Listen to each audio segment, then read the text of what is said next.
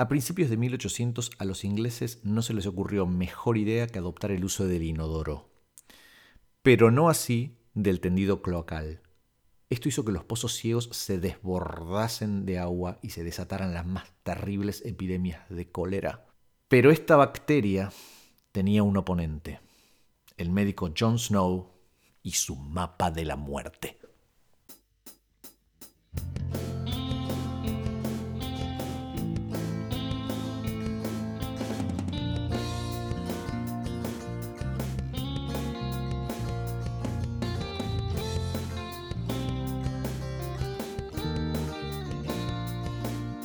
Esto es Expedición a las Historias de la Ciencia.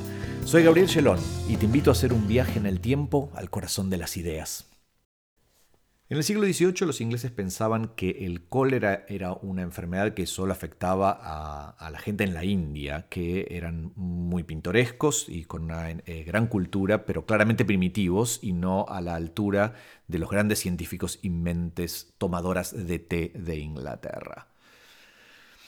La enfermedad era terrible. Eh, eh, produce una, diarrea agresivísima que produce la deshidratación y en esa época eran las formas del cólera mucho más devastadoras que las de ahora y muchas veces la gente se deshidrataba y moría en cuestión de horas.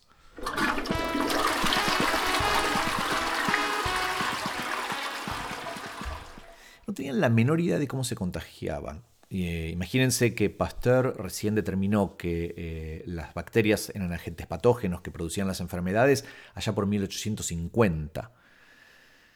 Eh, y en la década de 1830 empezaron las grandes epidemias, empezaron a asolar a Inglaterra. y por momentos venían, después desaparecían y después volvían a venir. Y había muchas eh, ideas acerca de qué era lo que podía producir el cólera. Em, la más importante era lo que se llamaba la teoría miasmática, que decían que eran las miasmas, es decir, los olores nauseabundos, los que producían eh, eh, algo en el cuerpo que lo, enfermaba. Es decir, que uno se enfermaba por oler estos, estos aires miasmáticos.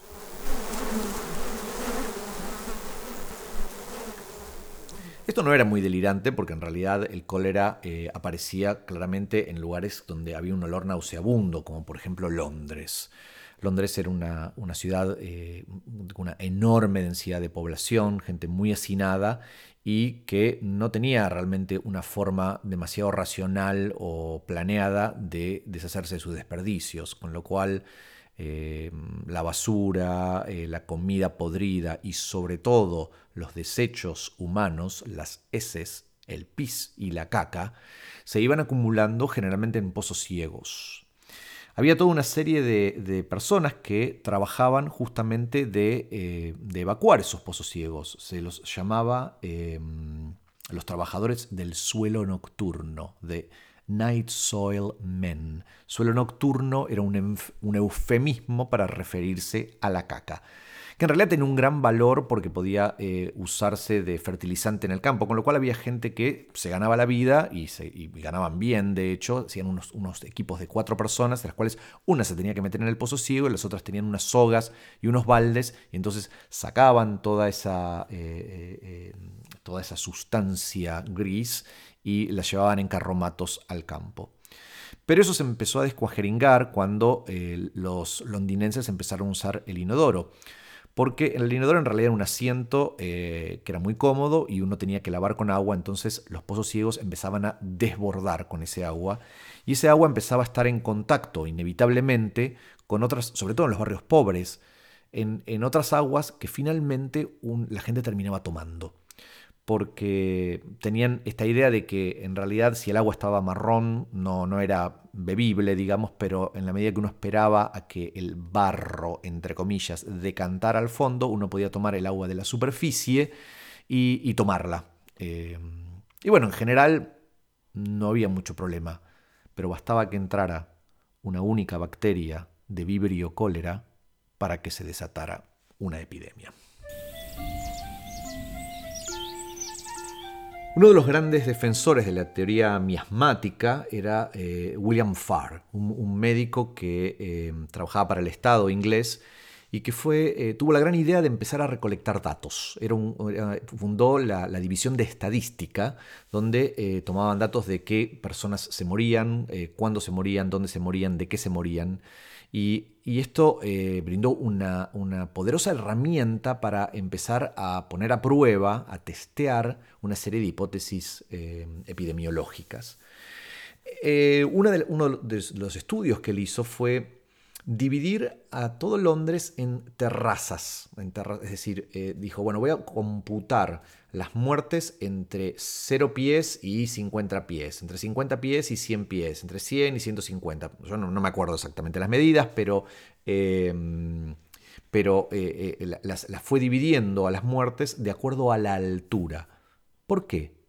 Porque él conjeturaba lo siguiente, dice, bueno, evidentemente eh, yo creo que el, el está eh, eh, producido por estos, estos olores, estos miasmas, pero en las zonas más altas de Londres el olor es mucho mejor, el aire es mucho más puro y más lindo, mientras que en las zonas bajas hay un olor de porquería.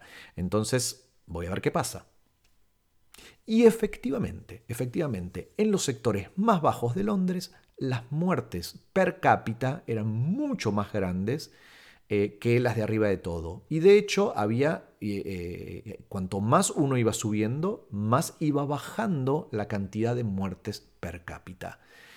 Así que Farr dijo, ¿lo ven? Es lo que yo decía. El aire es el que está causando el cólera, porque cuanto más puro es el aire, mejor, mejor es la sobrevida. Por supuesto, este razonamiento tiene una falla. Y la falla es la siguiente. No solo en las alturas más bajas el aire es más puro, también pasan otras cosas. Por ejemplo, la gente es más pobre, porque la gente rica decide vivir arriba donde donde hay menos olores. Entonces, eh, los que tienen la mejor atención médica son las personas que viven más alto. En la altura también la gente está menos hacinada, la densidad de población es menor, también como son más ricos tienen recursos como para tener una mejor alimentación, es decir, que la alimentación es mucho peor abajo que arriba. Eh, el suministro de agua también es diferente en las, en las partes eh, más bajas y en las partes más altas de Londres. Es decir, que estar arriba o estar abajo, digamos, eh, nos expone a distintos aires, pero también nos expone a otro montón de factores.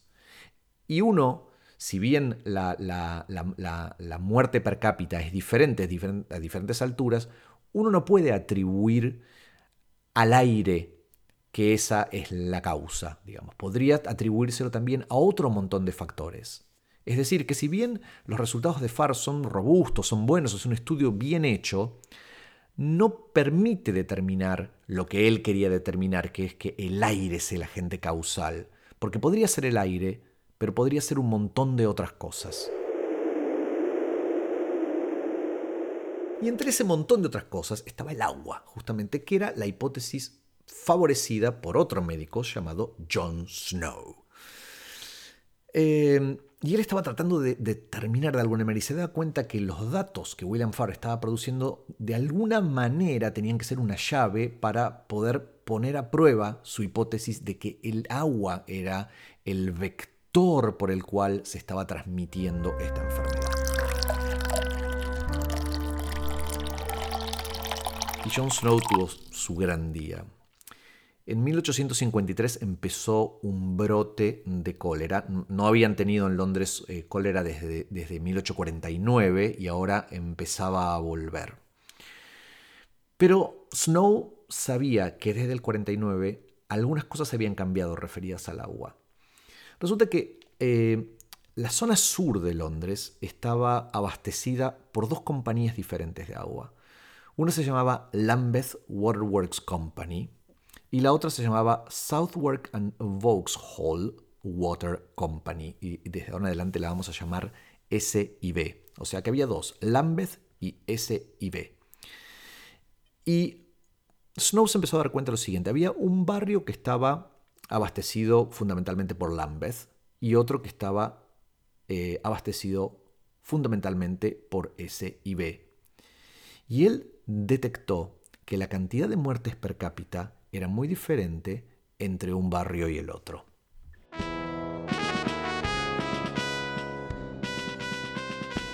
La tasa de muerte en el barrio abastecido por Lambeth era mucho menor a la tasa de muerte en el barrio abastecido por Southwark y Vauxhall, por S y B.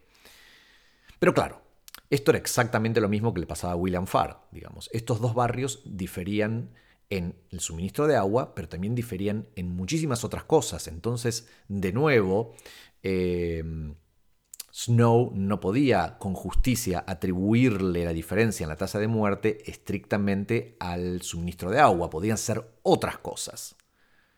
Pero ahí es donde tuvo su primera gran eh, batalla ganada, porque lo que se dio cuenta es que había un barrio en particular cuyas casas estaban suministradas por las dos compañías de agua al mismo tiempo. De tal manera que había ciertas casas que recibían el suministro de Lambeth y otras que recibían el suministro de S y B. Y era una especie de laberinto de cañerías, de tal manera que las, casas, por ahí una casa tenía un suministro y la casa al lado tenía otra. Y entonces quería decir que ahora sí tenía un mismo barrio con la misma gente, pero con dos suministros. Y él mismo, Jon Snow, lo expresa claramente y dice en su libro, no menos de 300.000 personas de los dos sexos, de toda edad y ocupación, y de todo rango y posición, desde nobles a muy pobres, fueron divididos en dos grupos sin su elección, y en la mayoría de los casos sin su conocimiento. Un grupo era abastecido por agua contaminada por los desechos locales de Londres, el otro grupo recibía agua libre de dichas impurezas.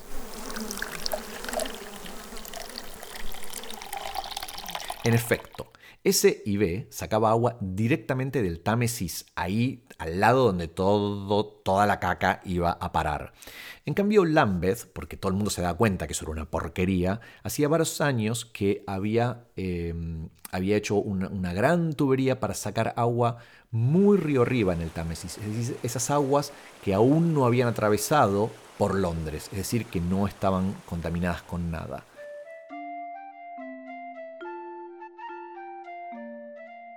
Y lo que Snow muestra justamente es que esta, este arreglo fortuito de cañerías laberínticas entremezcladas lo que provee es básicamente lo que se llama un experimento natural que es que yo tengo dos grupos de personas, pero esos grupos de personas están casi casi al azar distribuidas entre una eh, compañía de agua y la otra, y que por lo tanto son básicamente iguales los dos grupos. No es que hay un grupo más rico y uno más pobre, o uno que tiene acceso a más cosas y otro que tiene acceso a más otras, o uno que vive más alto y otro que vive más bajo. Son básicamente lo mismo. La única diferencia sustancial es la compañía que les brinda agua.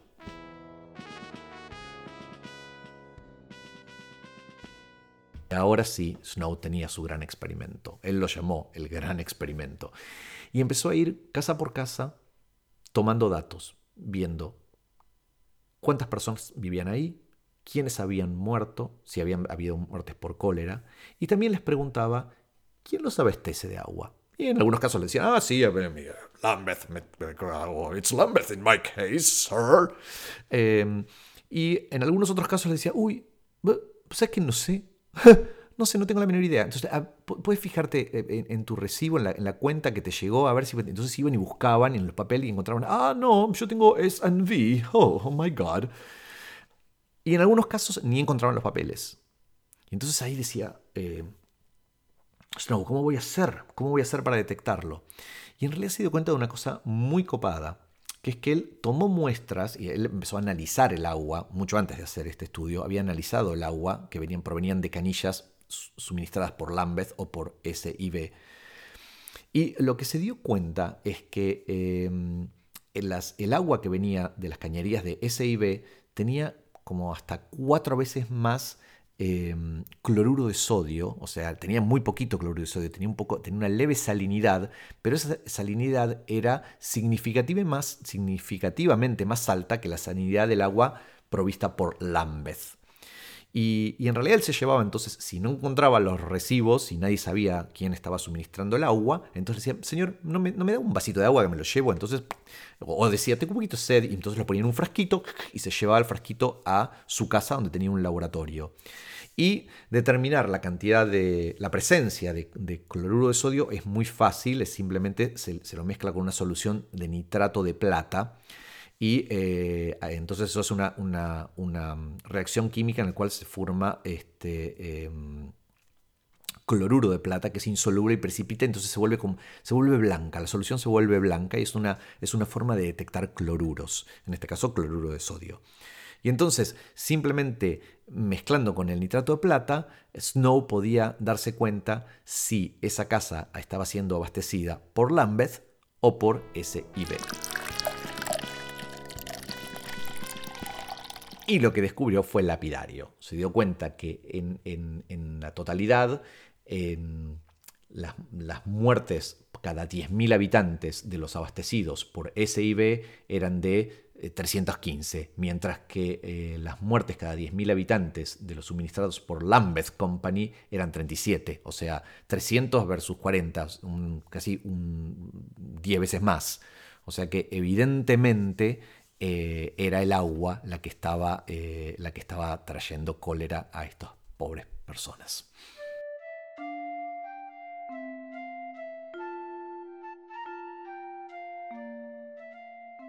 Pero no todo fue de color de rosas o de olor de rosas, debería decir. Em, las ideas de, de Jon Snow no fueron ampliamente aceptadas. Todavía quedaban muchas dudas, lo criticaban muchísimo. Pero la epidemia continuó en el año 1854 y Jon Snow tuvo otra oportunidad para, para demostrar su, valía científica. Eh, se desató en, en, un barrio muy rico en Londres, el Soho londinense, que era donde él vivía. Se empezó a, a, ver un foco de cólera muy fuerte, sobre todo alrededor de una, de una calle que se llama Broad Street, no como Broadway, pero Broad Street. Y entonces eh, no sabían de dónde venía. Y, lo que empezaron a ver eh, en, muchos, en muchos lugares ahí en el, en el Soho londinense, eh, en vez de, em, de, haber canillas, muchos, muchos habitantes lo que hacían era tomar agua de bombas que estaban en, en la calle. Y en, la, calle Broad había una famosa bomba, que era muy famosa porque el agua era muy fresca, salía como de una napa como más, más profunda, era muy transparente, muy fresca y a la gente le gustaba muchísimo. Entonces había, por ejemplo, una, una cervecería o, no sé, una casa de té, no sé qué estaba por ahí, que se, ufanaba de que sus, sus, bebidas eran con agua de la bomba de Broad Street. Había una señora que vivía fuera de Londres, pero que había vivido por ahí, le gustaba tanto que se hacía llevar botellas de la bomba de Broad Street porque era como la más rica.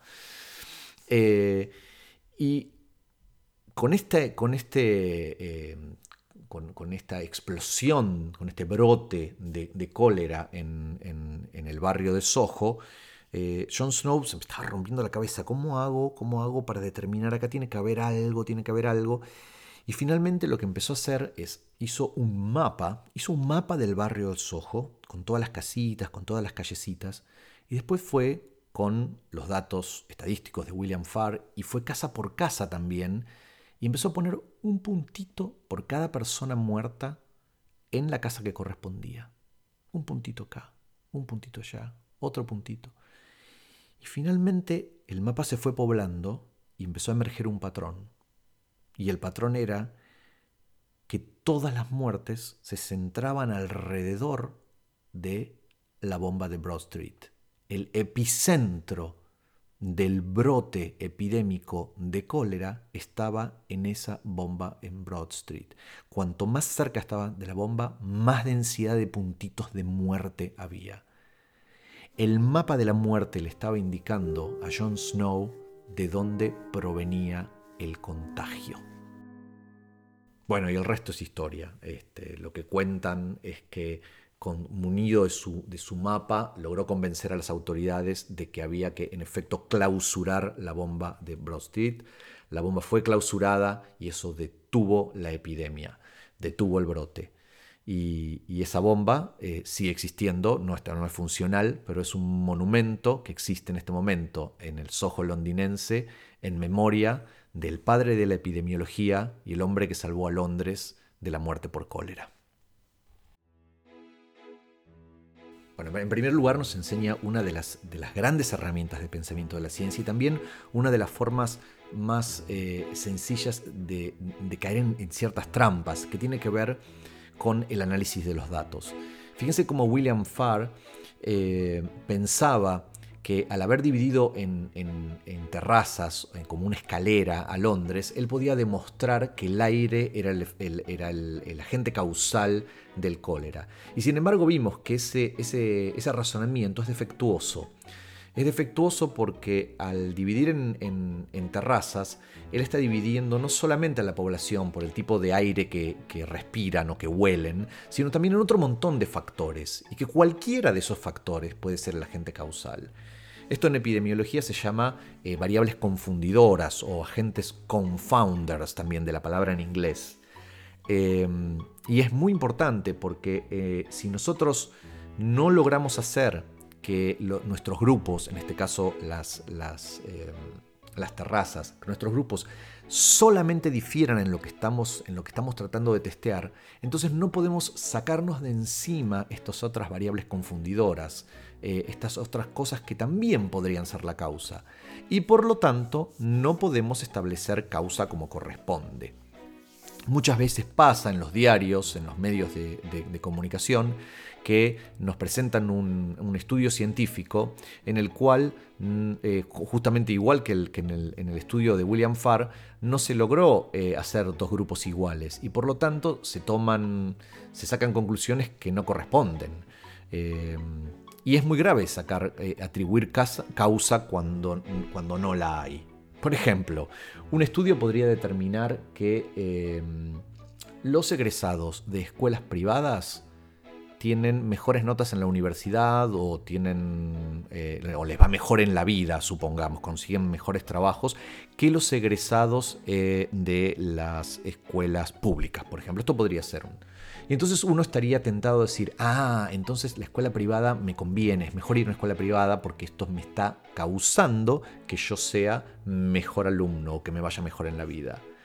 Sin embargo, los grupos de personas que van a escuelas privadas o que van a escuelas públicas difieren mucho más que simplemente al tipo de escuela que van. Así como la gente que vive en la parte de abajo de Londres o en la parte de arriba de Londres difiere en mucho más que el aire que respira o huele. Por ejemplo, las personas que van a, escuelas privadas generalmente tienen, eh, tienen más plata y entonces tienen acceso a muchísimas otras cosas. O, por ejemplo, sus padres tienden a ser profesionales y se sabe que los hijos de profesionales en general les va mucho mejor en la universidad que a los hijos de no profesionales. Con lo cual, el hecho de que eh, a los egresados de una escuela privada les termine yendo mejor, no necesariamente es por la labor que está haciendo la escuela privada. A lo mejor es simplemente porque la gente que va a la escuela privada ya de entrada tiene un montón de beneficios sociales que los otros, con los que los otros no cuentan. Este es un ejemplo ficticio, pero es para establecer el tipo de razonamiento que Farr estaba haciendo y en el que no debemos, eh, eh, en el que no debemos caer. Para establecer causa es mucho más difícil y una forma que uno tiene para establecer causa es justamente el, tipo de razonamiento que hizo Jon Snow, que es sí hacer dos grupos que sean prácticamente idénticos y que solamente difieran en la cosa que yo estoy analizando. Eh, y eso generalmente se hace eh, haciendo dos grupos uno experimental y otro control, y haciendo, eh, poniendo a, la gente en un grupo o en otro totalmente al azar. Eso no es exactamente lo que Jon Snow hizo, pero le pegaba en el palo, porque las tuberías de las, dos, eh, de las dos compañías que proveían el agua eran lo suficientemente intrincadas y laberínticas como para que en realidad no importase, era prácticamente al azar. Entonces, eh, no era un verdadero experimento, pero le pegaba muy en el palo, con lo cual estaba bastante seguro de que eh, sus resultados indicaban que en efecto el agua sí es el agente causal o es el vehículo causal de la, em, eh, de la enfermedad de cólera. Lo otro que nos muestra este, este episodio es que, em, que las herramientas para pensar científicamente son muy variadas y que uno tiende a pensar, bueno, es un determinado experimento, una determinada manera. Y acá vemos cómo, eh, Jon Snow fue eh, muy muy ingenioso respecto de, las, de las, cañerías de, que proveían el agua. Y, incluso más ingenioso aún para la utilización de un recurso increíblemente sencillo, que es hacer un mapa. Simplemente poner puntitos adentro de un mapa le dio a él la respuesta, una respuesta que logró, con la cual logró salvar vidas. Eh, no hace falta tener una mega computadora, no hace falta tener una ecuación terrible a, la Newton, eh, sino a veces simplemente eh, encontrar la, la forma sencilla de resolver el problema que uno tiene adelante.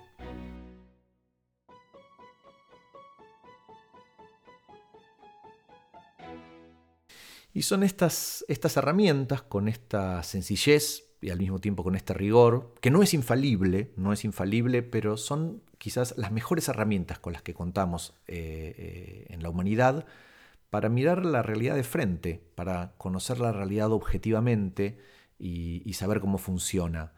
Porque saber cómo es la realidad nos permite operar efectivamente sobre la realidad y en este caso salvar muchas, muchas vidas. Podés ayudarnos a seguir contando todas estas historias y a que más y más chicos y chicas puedan sumarse a esto que tanto nos apasiona entrando a nuestro sitio expedicionciencia.org.ar. Ahí vas a encontrar imágenes sobre estas historias, bibliografía sobre estas historias, material para usar en el aula estos podcasts y también la posibilidad de ayudarnos con una donación. Detrás de este podcast estuvieron en la producción Renata Di Tulio, en el contenido Jimo Pereira, Fran Weitzman, Manu Fernández y Emma González. En la música Valen Pérez y Santi Di Tulio. En la gráfica Pau González Chicó y Juan Iribarren. Ahora, qué importante desde el punto de vista de la prevención, ¿no? Haberse dado cuenta que todo eso estaba en el agua. Mientras pensaban que era el aire, no podían hacer prácticamente nada. En cuanto se dieron cuenta que era el agua, empezaron a poder lavarse las manos después del agua, tomar agua de las fuentes adecuadas, eh, eh, hervir el agua o tratarla de alguna manera para, evitar eh, el contagio. Y eso, por supuesto, es lo que salvó innumerables vidas. Me gusta a veces pensar en las enfermedades desde el punto de vista del patógeno, no de uno, ¿no? Este, en las cuales todos los síntomas que tenemos muchas veces son lo que, el, lo que el bicho hace para poder llegar a otro hospedador, es decir, a su próxima cena. Eh, Vibrio cólera eh, tiene una estrategia alucinante, te, modifica las, las, células del epitelio intestinal para que eyecten agua. En vez de absorber, empiezan a tirar agua al intestino y te agarra una diarrea bestial. Que bueno, te termina matando, pero, pero para, el, para el bicho es alucinante porque se llena todo el, lugar de, de un líquido eh, lleno, lleno, lleno, lleno de bacterias y eventualmente ese líquido fluye, fluye y se va a encontrar con alguna otra fuente de agua y alguna otra persona lo va a beber, dándole una oportunidad más a Vibrio cólera de reproducirse.